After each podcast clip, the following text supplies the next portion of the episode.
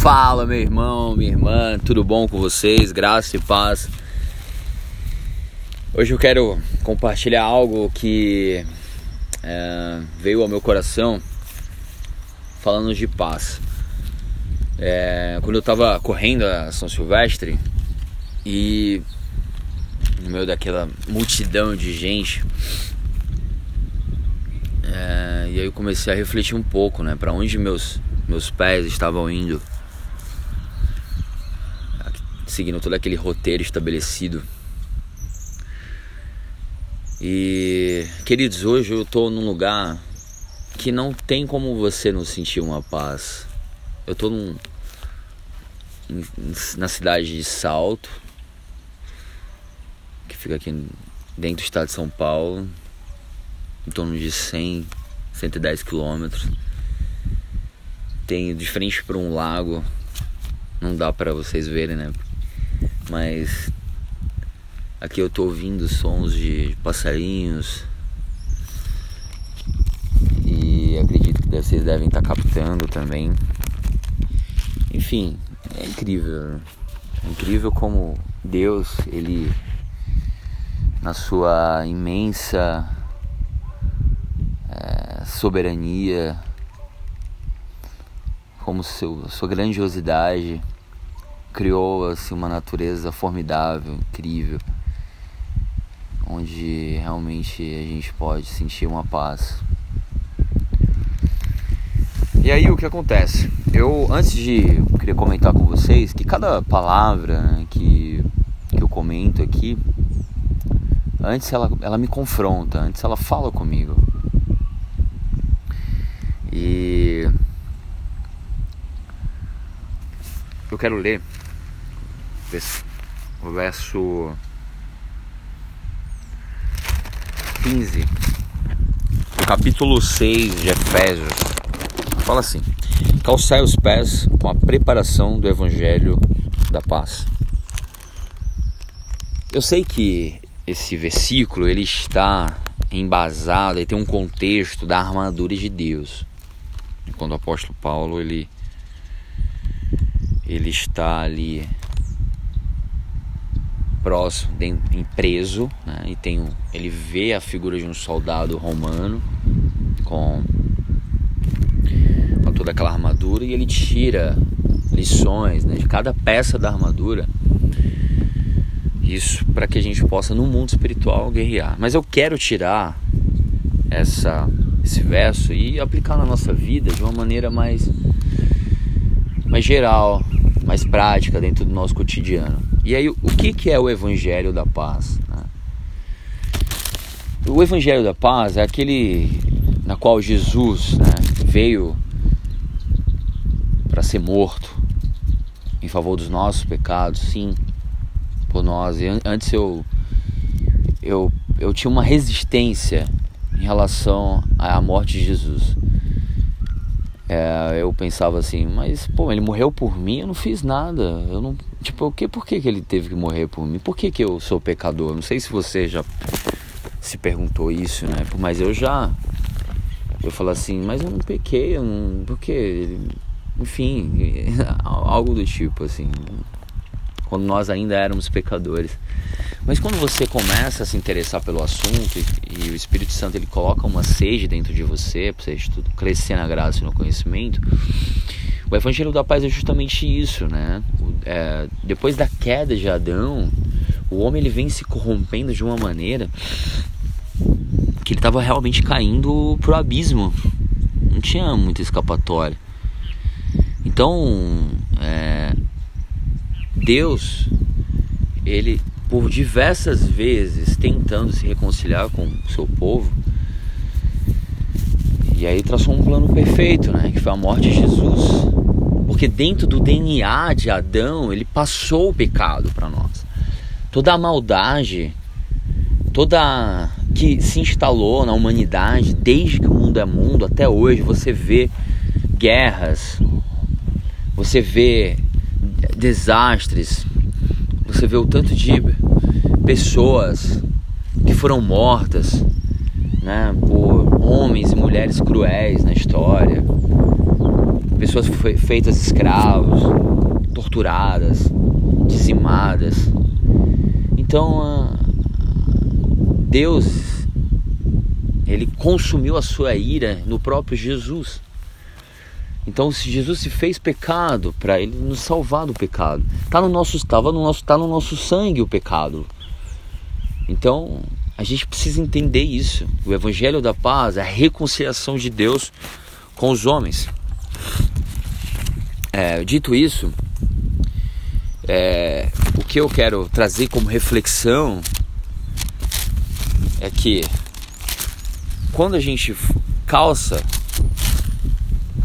o Evangelho da Paz, quando você olha para os seus pés, você pergunta: esse meu caminho que eu estou levando está me aproximando ou me afastando da paz? Vamos lá, essa palavra que eu vou falar, essa atitude, ela me aproxima ou me afasta das, da paz? Dentro da nossa convivência com pessoas dentro de casa ou com pessoas fora dela. Isso que a gente precisa pensar, reagir esse minha mágoa, esse meu ressentimento, ele me aproxima ou me afasta da paz? Às vezes eu tô, será que eu estou num beco sem saída por eu ter falado isso, por eu ter trilhado um caminho que me distanciou da paz? Será que eu não preciso recalcular a minha rota para que eu possa ter paz novamente? Eu entendo, queridos, que ser cristão não é ser trouxa, não é ser passivo. Tem uma diferença, ser passivo e ser pacífico. Né? Eu entendo que Mahatma Gandhi não ia utilizar da sua da sua passividade, da sua é, a sua pacificação, ela não ia ser utilizada na Segunda Guerra Mundial com os nazistas. Os nazistas não precisavam da pacificação de Mahatma Gandhi, eles precisavam de um Winston Churchill com mãos de ferro. Mas eu entendo que para às vezes, para ter paz, precisamos fazer guerra. Mas não faça qualquer guerra, não entre em qualquer. Assim, brigas que valem a pena. É, sabe o que, que eu acho maravilhoso? A gente às vezes pede paz, né? Nossa, mas que gente, eu quero ter paz na minha casa, ter paz no meu trabalho. Sim, mas será que eu estou tendo paz? Porque assim, primeiro para ter paz, as pessoas precisam ter uma pacificação interna. As pessoas precisam ter paz interna. E aí, você olha para a história de Jesus. Jesus, ele não é, ele encarava a guerra, né? encarava um conflito, ele não tinha medo. Mas ele, ele tinha, claro que ele tinha paz dentro dele, que ele tinha o Espírito Santo. Porque um dos frutos do Espírito Santo é a paz. Vocês já leram aquela história de o próprio Jesus estava dormindo é, quando estava tendo uma tempestade em alto mar. Os discípulos ficavam desesperados. Em Mateus é, capítulo 8, verso 24, fala assim: Jesus, porém, dormia. Incrível isso, né? Eu queria tanto ter essa paz de Jesus. E, ou então, quando Pedro, ele no outro dia ele ia ser julgado, provavelmente morto, né? em Atos capítulo 12, verso 6, que fala assim: Pedro dormia entre dois soldados. Olha a paz, que Pedro era, um, era meu espoleta, né? Ele era assim, precipitado, mas ele estava num nível espiritual, assim, que é incrível. É... Quando você olha para a história de Davi e Salomão, Salomão ele teve o, reina... o reinado mais pacífico, mais paz de todos os tempos de Israel naquela época. Por quê? Porque o pai dele, Davi, foi o homem que, o rei que mais fez guerra.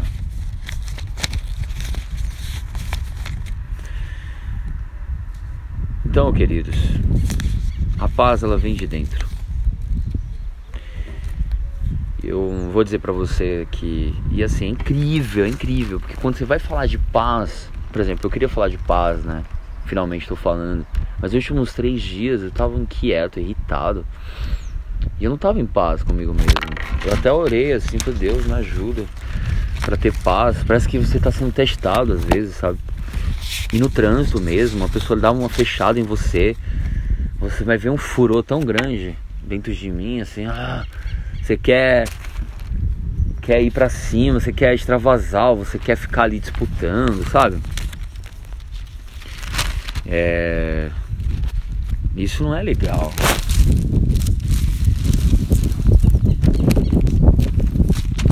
O... É tão bom, né? Quando a gente.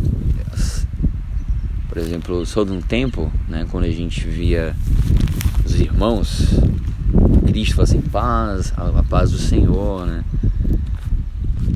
O próprio Jesus falava, a minha paz esteja convosco, né? A paz é importante muito importante. Eu quero ler um último verso aqui em Provérbios, capítulo 6, verso 17, para ficar como reflexão para nós. Se a gente tiver dificuldade, a gente precisa orar, sabe? O Espírito Santo me ajuda a ter paz. Vamos lá. Provérbios 6, capítulo 17. 16. Seis coisas o Senhor aborrece, e a sétima a sua alma abomina: olhos altivos, língua mentirosa, mãos que derramam sangue inocente, coração que trama projetos iníquos, maldosos, pés que, pés que se apressam a correr para o mal, ou seja, para fazer o mal, para a destruição. Esses pés não estão se apressando para a paz.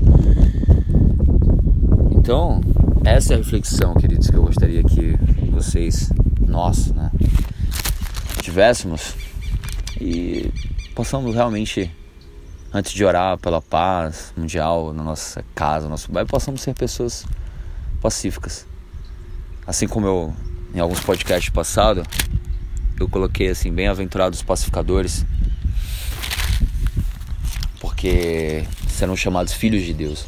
E realmente a essência do próprio Deus é a paz, existe a paz. Deus é um Deus de paz. Então, você que não ouviu, você pode voltar. Tem uma série que eu coloquei aí no Spotify, paz chamada Pacificadores. É isso, queridos. Possamos ser chamados filhos de Deus com pessoas de paz. E fiquem na paz. Até a próxima.